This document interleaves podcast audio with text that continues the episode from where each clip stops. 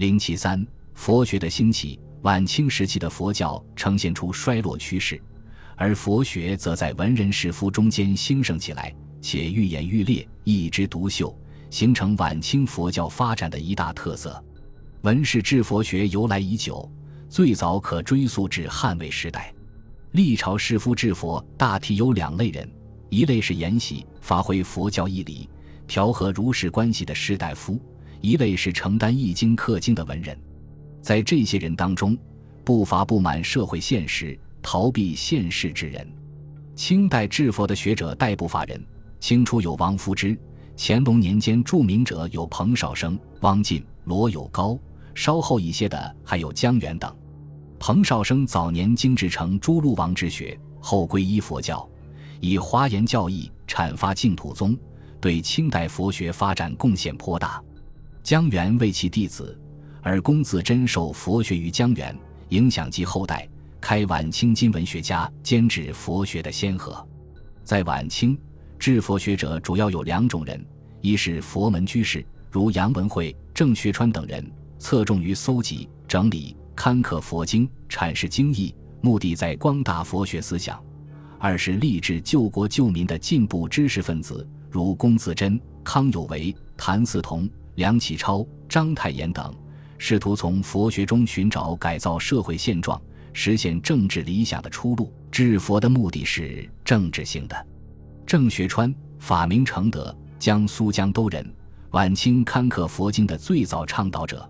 亦为当时著名居士，他曾在扬州创立江北刻经处，又在苏州、常熟、杭州等地建立同类机构，刊刻佛经，光大佛学，为近代佛学发展做出不可磨灭的贡献。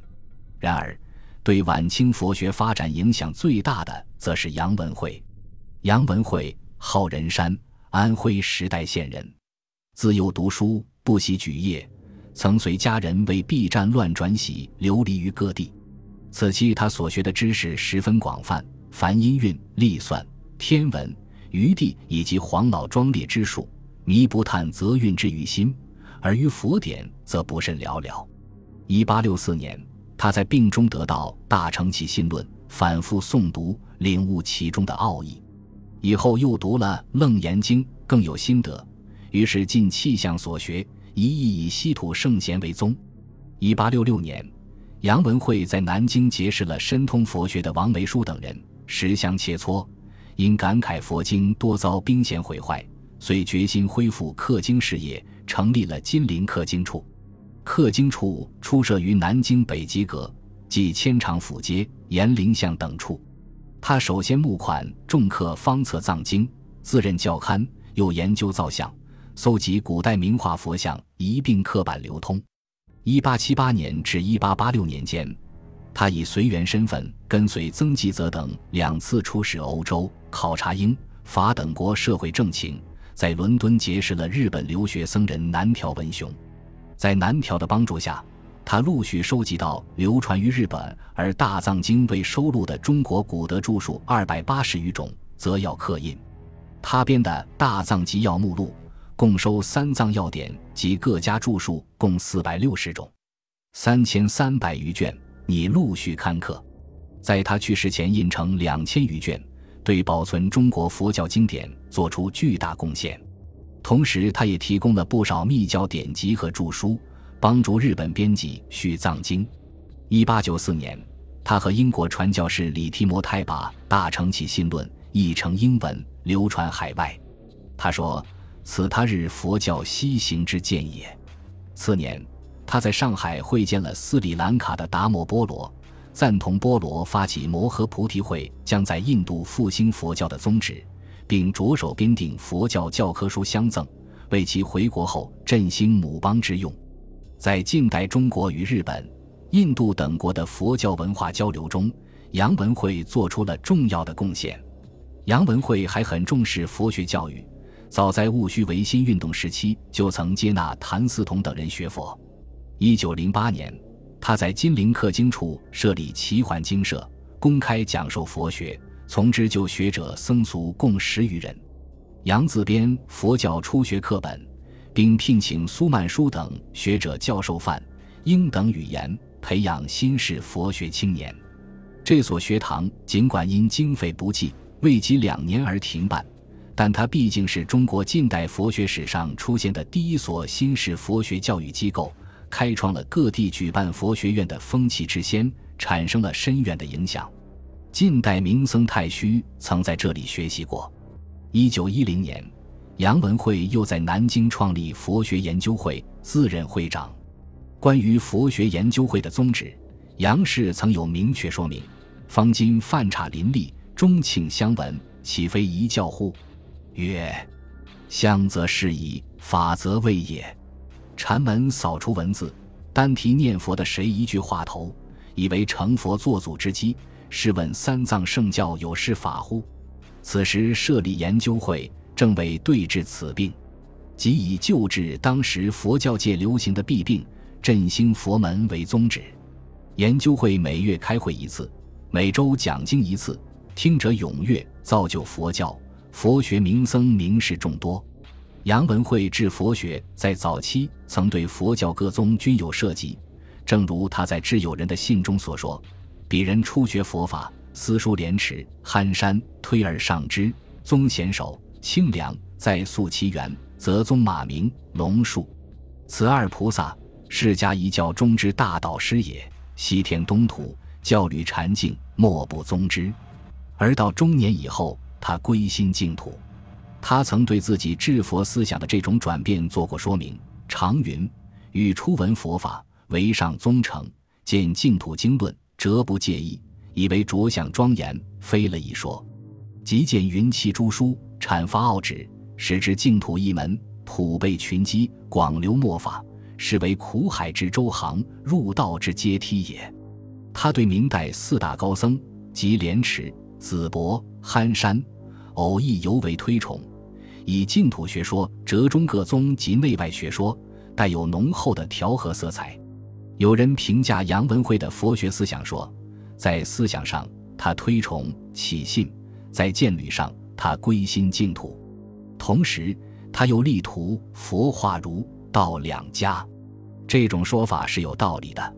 总之，杨文慧对于晚清佛学复兴做了大量工作，有着多方面的贡献，包括创办金陵刻经处，刊刻整理流通佛典，兴办佛教教育。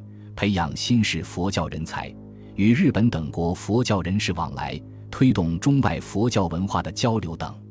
他弘扬佛法，不仅影响了佛教界，而且还波及当时的思想领域，吸引了不少立志于改造社会的有志之士，如谭嗣同、章太炎等，都曾从其学佛。无怪梁启超发出这样的感慨：故晚清所谓新学家者，殆无一部与佛学有关系。而凡有真信仰者，率皈依文会。杨文会对民国年间的佛学发展同样具有重大的影响。民国年间，佛教复兴运动的代表人物欧阳健、僧太虚等，均为杨氏高弟；佛学名家吕澄、熊十力等人，均为杨门再传弟子。杨文会是中国近代佛学复兴的奠基人。晚清时期的佛学复兴与近代国人爱国救亡的进步潮流也有密切的关系。为解救国家和民族的危机和苦难，晚清时期的进步思想家纷纷寻找各种思想武器，其中有些人就把目光投向佛学，认为佛教中的自尊无畏思想、崇尚道德的精神可以救国救民，于是研习佛学，光大佛门精神。从晚清早期的龚自珍。魏源，到后来的康有为、梁启超、谭嗣同、章太炎等人，这些始志于救世救民的仁人志士，大都与佛教结下不解之缘。他们的不少思想主张都带有深刻的佛教印记。龚自珍三十多岁时开始接触佛学，晚受菩萨戒；魏源亦然，晚受菩萨戒，一名成贯，著《无量寿经会义》等书，自不待言。这里着重把康有为等人与佛学的关系做一介绍。康有为是戊戌维新运动的领导者，资产阶级改良派政治家、思想家，早年曾涉猎世道之学。他在自编年谱中自称：光绪五年正月，遂入乔山，居白云洞，专讲道佛之书，养神明，弃渣子，长夜作弥月不睡，自意游思，天上人间，极苦极乐，皆现身视之。可见，他对佛学的研究是下了一番功夫的。纵观康有为的著述，虽然其中没有关于佛学的专门著作，但他的许多思想主张却包含着佛学思想的因素。而在《大同书》和《康子内外篇》等著作中，有关佛学思想的论述充斥在字里行间。《大同书》是康有为政治思想的代表作，渗透着明显的佛教精神。该书以佛教的根本教义四谛说为理论依据，首先揭示了人类所遭受的种种苦难，然后找出造成这些苦难的原因和解脱苦难的途径，最后到达理想化的极乐世界。如康有为在书中对大同世界的描述，与佛教中的极乐世界如出一辙，其用语和描绘的景象非常近似。所不同的是，康有为还把儒家的大同理想。西方基督教等的平等不爱教义及欧洲乌托邦思想一同糅合进去，带有了鲜明的时代色彩。他还认为，到了大同世界，最盛行的学问就是神仙学和佛学，而最上乘的学问是佛学。他说：“大同之事，唯神仙与佛学二者大行。仙学太粗，其为言奥理无多，令人醉心者有限；若佛学之博大精微。”至于言语道断、心行路绝，虽有圣者，无所措手，其所包容尤为深远。故大同之后，始为仙学，后为佛学，下至为仙学，上至为佛学。总之，他是把佛学当做一剂有效的治世良方来看待的。唯心派中的激进分子谭嗣同同样崇信佛学，他曾随杨文慧学习佛学，所著《人学》。一书洋溢着佛学思想，曾说：“凡为人学者，于佛书当通，华严及心宗相宗之书。”他对佛学极为推崇，认为是至高无上、无所不包的学问。他说：“盖教能包正学，而正学不能包教；教能包无教，而无教不能包教。甚至认为佛能同孔业。”又说。佛教能治无量无边不可说不可说之日球星球，尽虚空界无量无边不可说不可说之微尘世界，尽虚空界，何况此区区之一地球？故言佛教，则地球之教可合而为一。谭嗣同提倡佛学，并非是消极的逃遁空门、未解精神，而是吸取佛学中的平等观念、无我境界和猛进、大无畏精神。来改变国人的精神面貌，鼓起人们救中国的勇气和斗志，为其变法维新事业服务。他说：“日本素以佛教名于亚东，几无不通其说者。近日南条文雄诸人至分意绝域，便搜梵文古经，成梵文会，以治佛学。